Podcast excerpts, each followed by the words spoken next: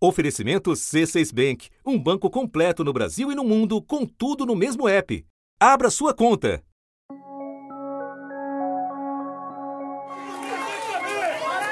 Nós não queremos negociar nada! Nós queremos é ação pelo Brasil!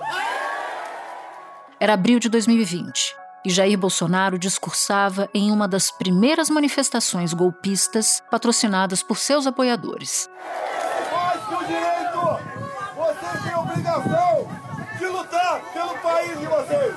O presidente andou e continuou acenando para os apoiadores. Diante dele, os manifestantes exibiam mais faixas parecidas, pedindo intervenção militar, o que fere a Constituição foi possível escutar gritos de defensores do AI-5.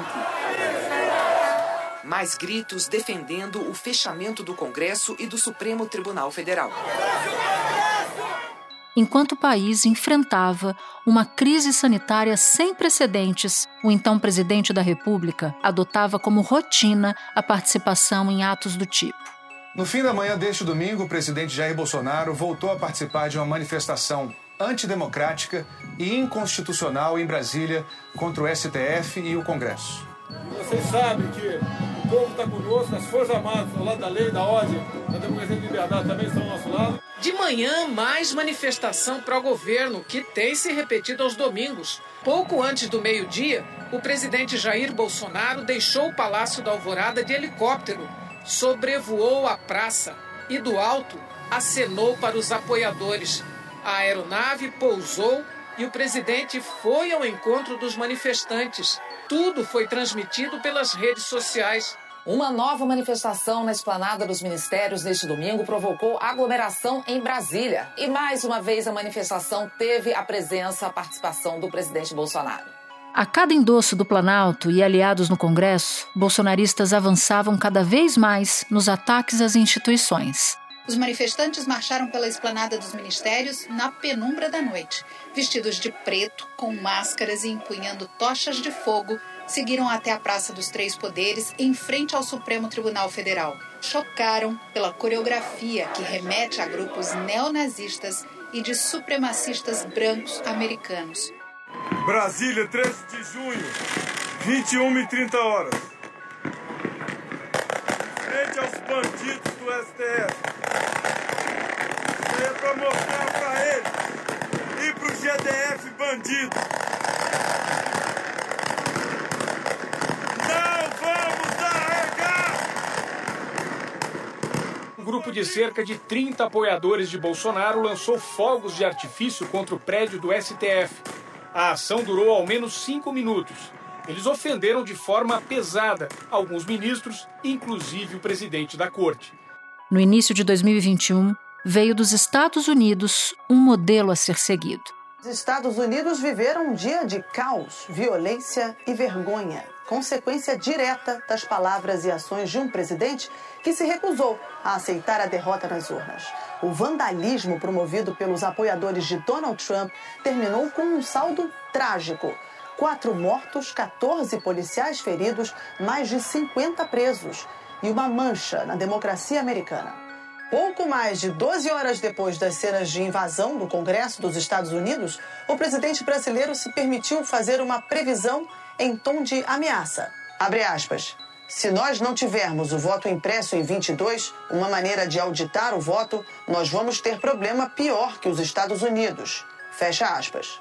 Naquele mesmo ano, o 7 de setembro deturpado marcou uma primeira tentativa de golpe.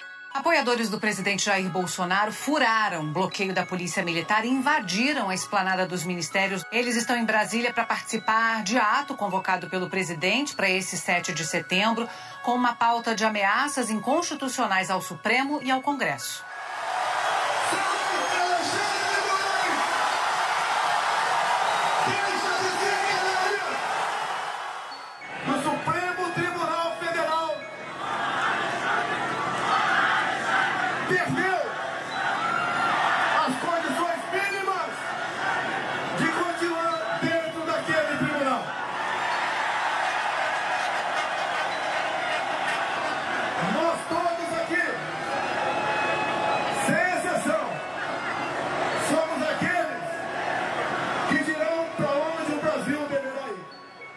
Depois dos atos de apoio a Jair Bolsonaro, caminhoneiros bloqueiam rodovias em alguns lugares do país. Veio o ano de eleição presidencial.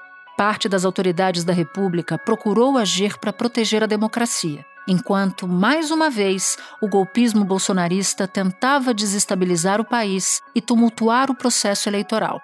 Convoco todos vocês agora para que todo mundo, no 7 de setembro, vá às ruas pela última vez.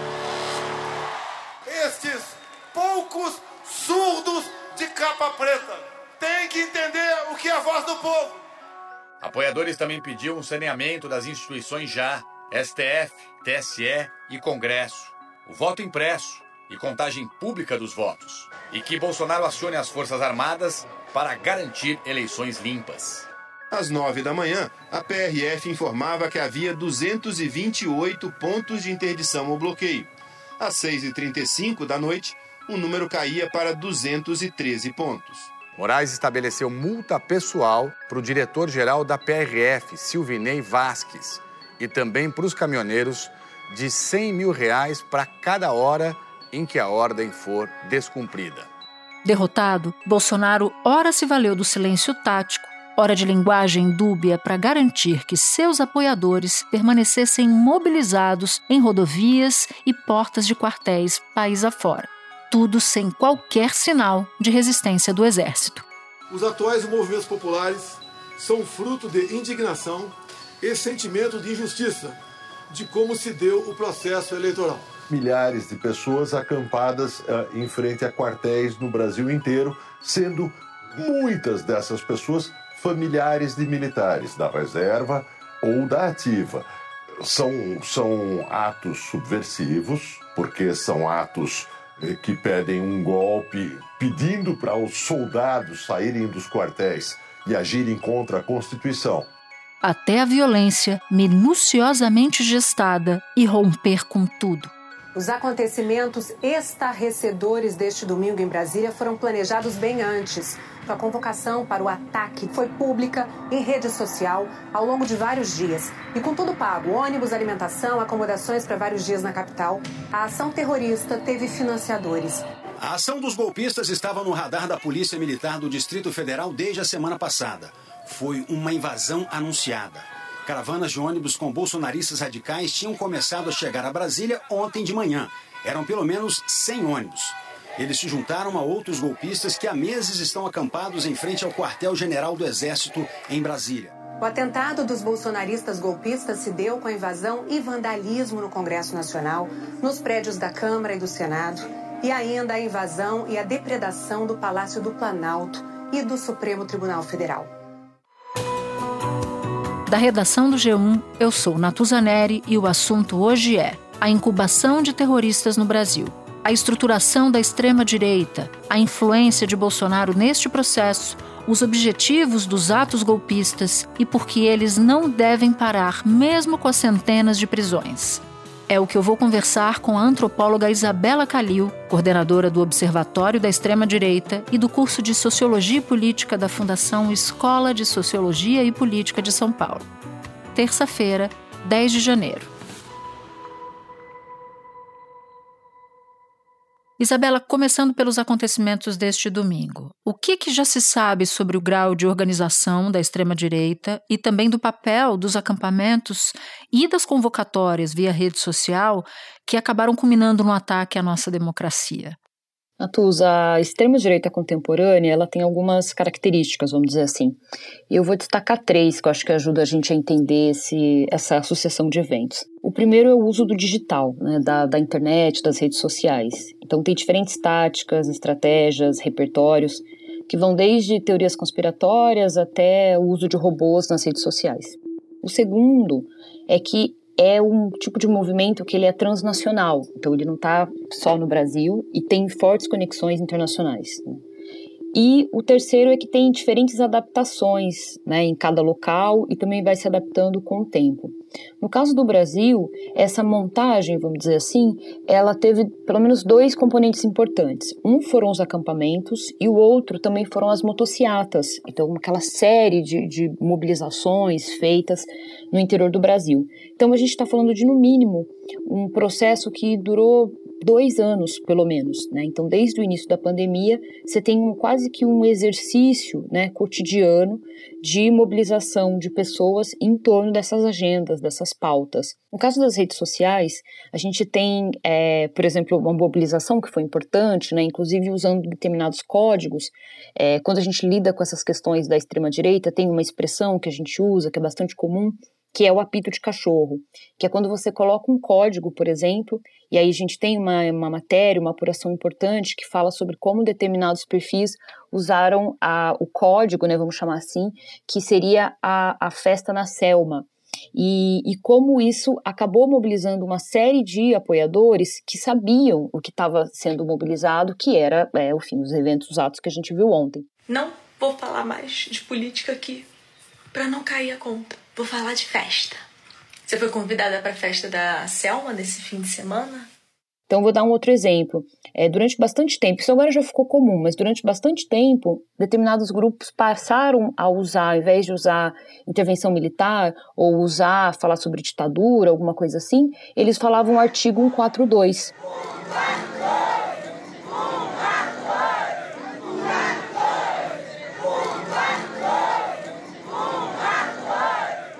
Convocações como essa, elas sempre, de tempos em tempos, elas vão acontecendo.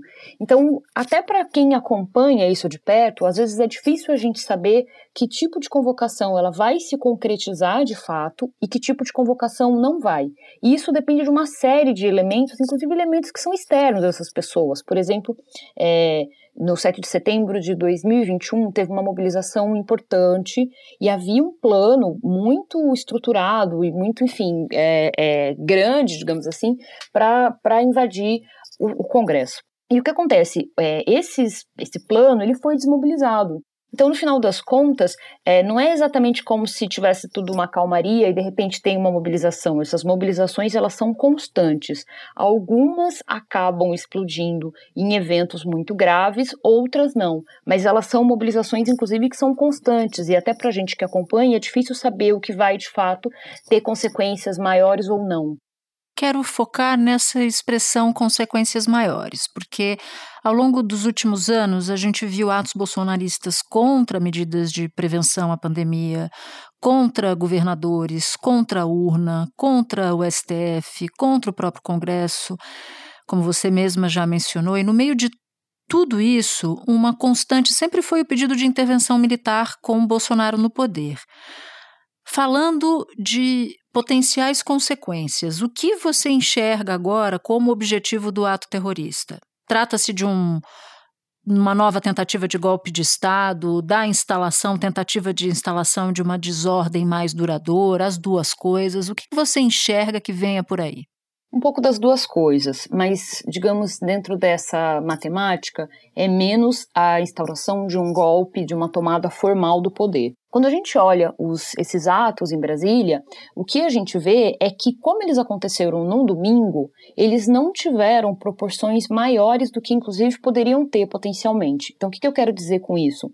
É, no prédio, o prédio não tinha atores políticos relevantes. Então, por exemplo, os ministros do STF não estavam lá, os congressistas não estavam, é, o presidente não estava. A gente não teve, por exemplo, pessoas que ficaram gravemente feridas, mas a gente poderia ter tido, inclusive, óbitos, dependendo da, da, de como isso se desenrolasse. Então, no final, o que acaba acontecendo é que, mesmo não tendo esses desdobramentos, esses grupos conseguiram provar que eles conseguem fazer isso. Alguns anunciavam os planos de invadir prédios públicos. É hoje, é, é hoje.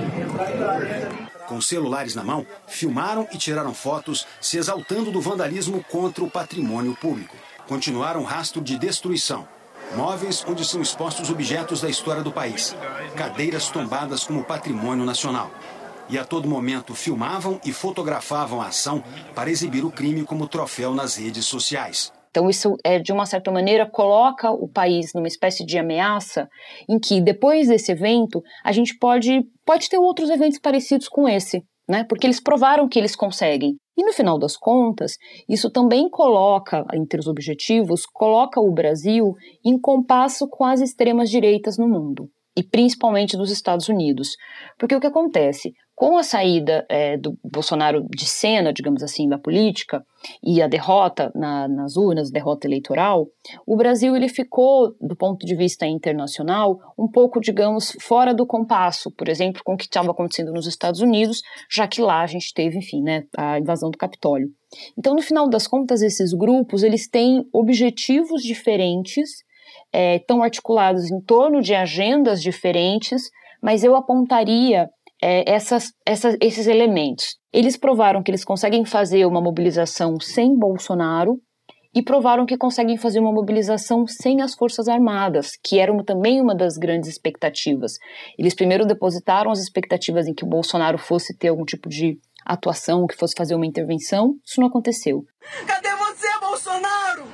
Se posiciona, Bolsonaro! O seu povo está sendo perseguido! O seu povo está sendo preso! Depois eles pediram para as Forças Armadas, ficaram nas portas dos quartéis e ficaram esperando, não aconteceu. Entra lá, segue e vai na caixinha de mensagem e já manda uma mensagem para o Exército. SOS FFA. Eu vou deixar escrito aqui abaixo. SOS FFA. Não ao comunismo e socorro Forças Armadas.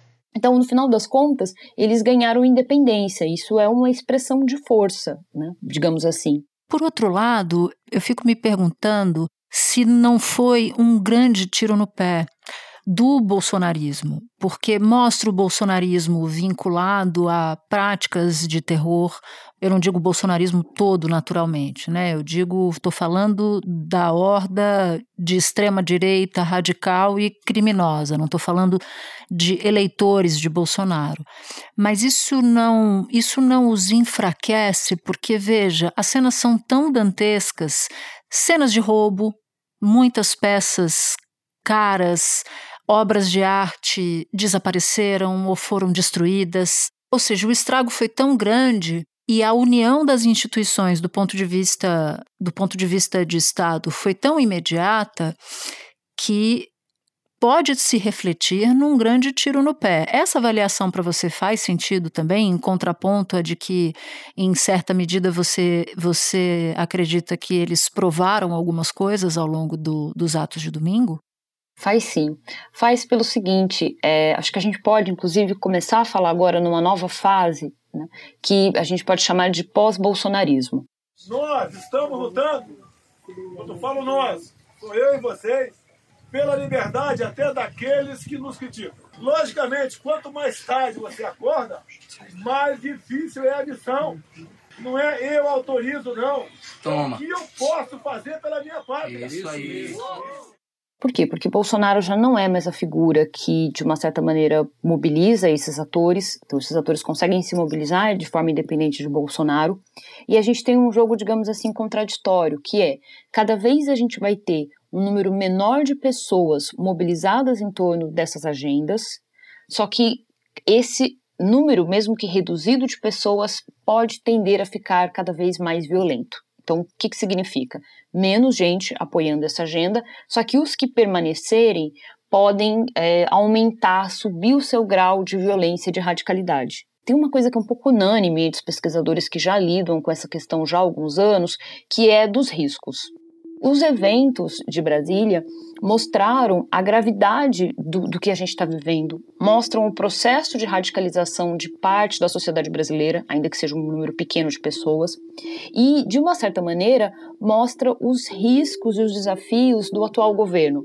Então, eu acho que esse momento, de uma certa maneira, também pode ser, digamos, uma oportunidade para que a gente, como sociedade, possa repensar os caminhos da desradicalização da sociedade brasileira e de formação e de consolidação de uma cultura democrática. Então, isso tem, de certa maneira, uma possibilidade de unir diferentes atores em torno dessa agenda. E essa agenda, só para reforçar, acho que é uma coisa óbvia, mas é sempre importante dizer, ela não é uma agenda deste governo, da, deste presidente, deste vice-presidente, deste partido político. Ela é uma agenda importante para o país, porque o que foi, que ficou sob ataque, o que está sob ataque, não é o governo Lula-Alckmin, não é o Partido dos Trabalhadores. O que está sob ataque é são as instituições brasileiras, é o país, é a sociedade civil, são as pessoas. Espera um instante que eu já volto para continuar a minha conversa com a Isabela. Com o C6 Bank, você está no topo da experiência que um banco pode te oferecer. Você tem tudo para sua vida financeira no mesmo app, no Brasil e no mundo todo. A primeira conta global do país e atendimento personalizado, além de uma plataforma de investimentos em real e dólar com produtos exclusivos oferecidos pelo C6 em parceria com o JP Morgan Asset Management. Quer aproveitar hoje o que os outros bancos só vão oferecer amanhã? Conheça o C6 Bank. Tá esperando o quê? C6 Bank. Eu acho que tem só um ponto de esclarecimento que eu fiquei com essa dúvida. Em alguns momentos você citou a capacidade de mobilização dessa gente sem Bolsonaro. E aí logo me veio uma pergunta: bom, mas não se sabe exatamente se houve ou não envolvimento de Bolsonaro direto na, no estímulo a esses atos. A gente sabe que houve estímulo a isso ao longo dos quatro anos dele de presidência. A questão agora, pensando, digamos, se a gente vai pensar qual é a responsabilidade do Bolsonaro, eu acho que ela está menos ligada no sentido de pensar se houve uma atuação direta ou não, e mais de pensar, digamos, no, no longo prazo, no médio prazo. Por quê? Porque mesmo que Bolsonaro não tenha tido uma atuação direta nesses atos agora, ele tem responsabilidade porque ele fomentou isso durante anos. Acho que a questão agora é que, diante desse grau de radicalização de parte da sociedade brasileira, independe, elas podem, essa, essa mobilização pode acontecer com ou sem Bolsonaro. Porque se não honrarem essa bandeira, nós convocaremos a guerra santa! Agora, é claro, Bolsonaro continua sendo uma figura importante porque ele é o que representa, a, digamos, a cola simbólica de diferentes grupos. Então, o que, que eu quero dizer com isso? Quando Bolsonaro surge na política, Bolsonaro consegue é, aglutinar, consegue juntar e ser representante de diferentes grupos radicalizados que já estavam na sociedade, mas que não encontravam vazão em uma única liderança. Então, esse processo, digamos, ele demorou bastante tempo, pelo menos duas décadas. E ele, Bolsonaro continua sendo uma figura muito forte para esses grupos. No entanto, ele não precisa mais oferecer um comando direto para que determinados grupos possam agir. Então, é nesse sentido. E aí, nesse sentido, isso não exime a responsabilidade de Bolsonaro, muito pelo contrário. No entanto, isso nos mostra que a gente tem um cenário que ele pode também ser preocupante, que é do quanto esses grupos podem se mobilizar sem ter um comando mais direto, explícito. Agora, olhando para trás, já que você entrou por esse caminho nos últimos quatro anos, quais foram os marcos de radicalização, na sua opinião, que fez com que a gente chegasse até esse ponto de domingo? São vários marcos, mas eu destacaria um é, que foi ah, o tipo de mobilização iniciada é, em março de 2020. Era um chamado para a invasão do Congresso Nacional. Então, esse chamado começou a aparecer nos grupos em meados de novembro de 2019, e aí houve uma preparação para que em março, é, no dia 15 de março, houvesse uma mobilização para invadir o Congresso. Essa mobilização ela não aconteceu da forma como ela havia sido planejada no início, porque por conta do início da pandemia.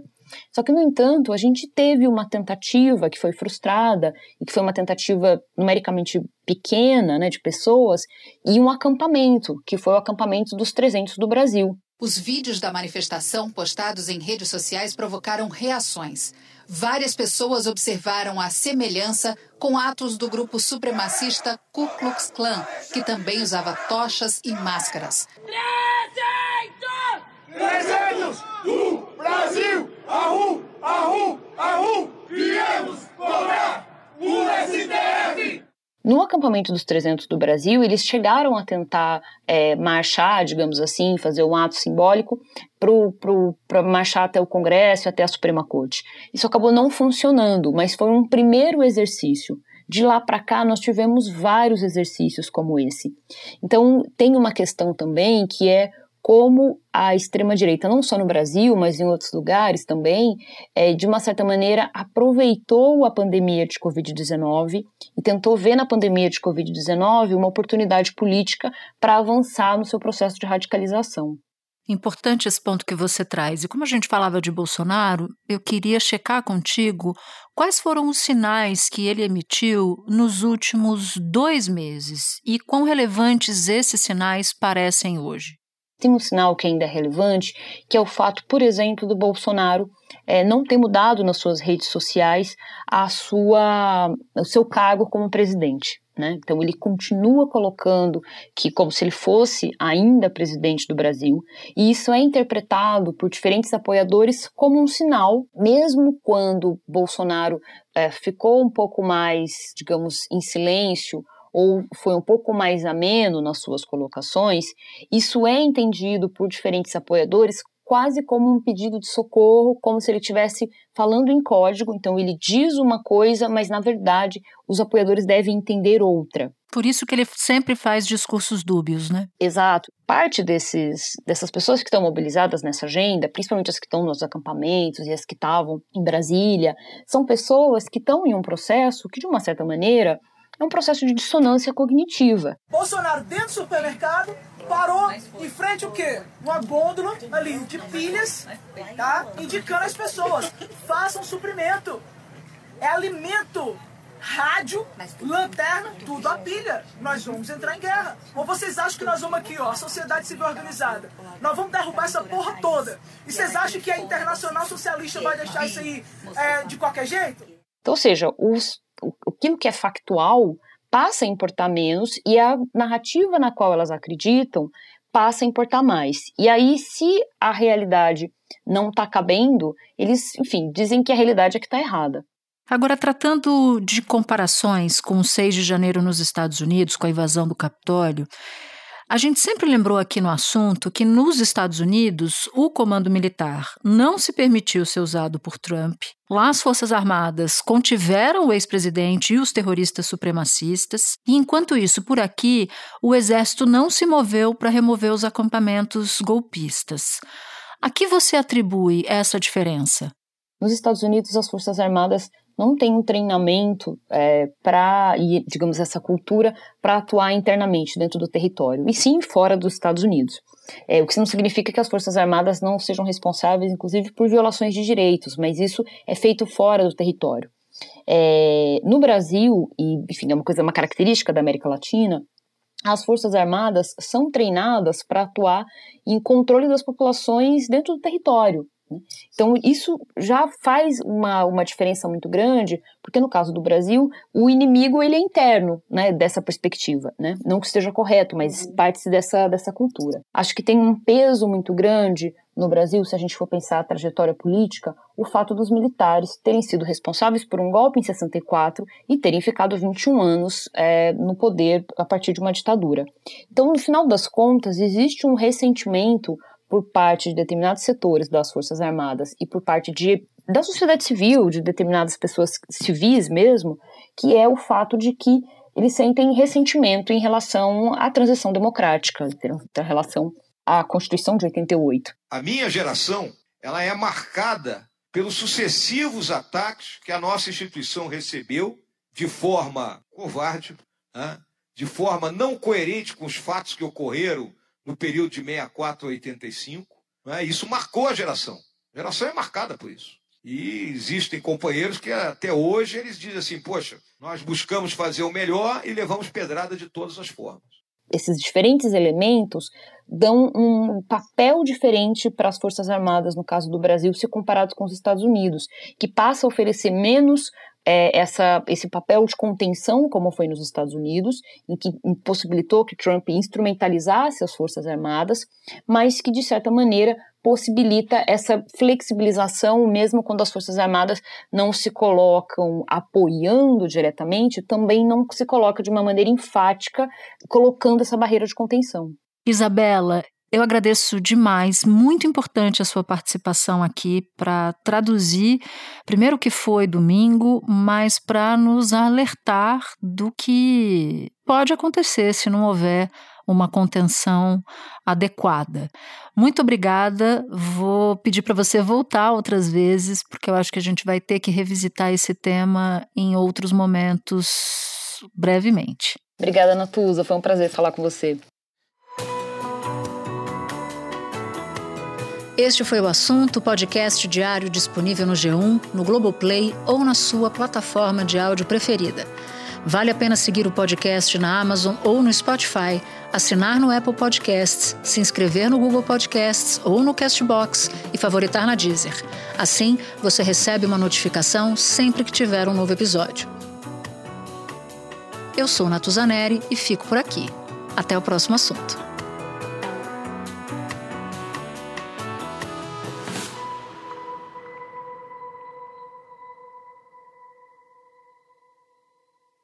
Você no topo da experiência financeira que um banco pode oferecer. Escolha um banco completo no Brasil e em qualquer lugar do mundo. Abra sua conta no C6 Bank.